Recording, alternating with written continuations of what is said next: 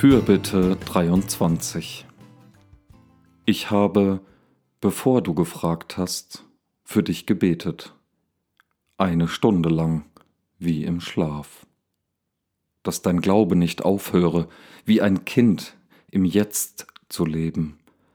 Und in diesem wie auch im nächsten Augenblick oder Menschen oder was auch immer, Gott selbst zu entdecken, der dich fragt, Adam, Eva, wo bist du? Und während du noch überlegst, was der Wahrheit am nächsten kommt, spricht er zu dir, ich bin hier für dich, immer, also auch jetzt. Ich frage nicht nach morgen, das habe ich gelernt, auch von dir.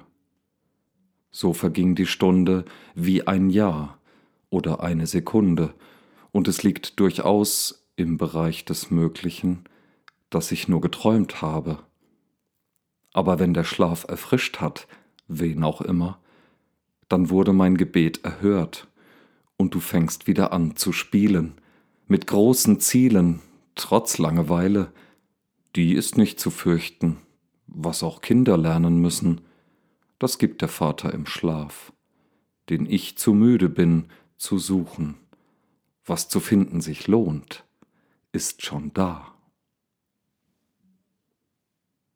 Ich sage dir darum jetzt und hier, oder gerne auch morgen, wo immer du bist, bleibst du geborgen, bist zum Kind noch einmal geboren, durch Wasser und im Geist, darfst spüren und erleben, meinetwegen auch träumen, was gleichzeitig leicht und schwer ist. Und scheint es unmöglich, unglaublich, unwiederholbar, unwiederbringlich. Plötzlich wird es Realität. Im Glauben des Gebets, zum neuen Leben aufgestanden, erfrischt in einer Stunde und zum lebendigen Wasser geführt, hat sich Gott nicht lumpen lassen und wird es auch nicht, weil er treu ist. Das war Fürbitte 23, inspiriert von Lukas Kapitel 22, Vers 32 und Psalm 23 von Daniel Meisinger.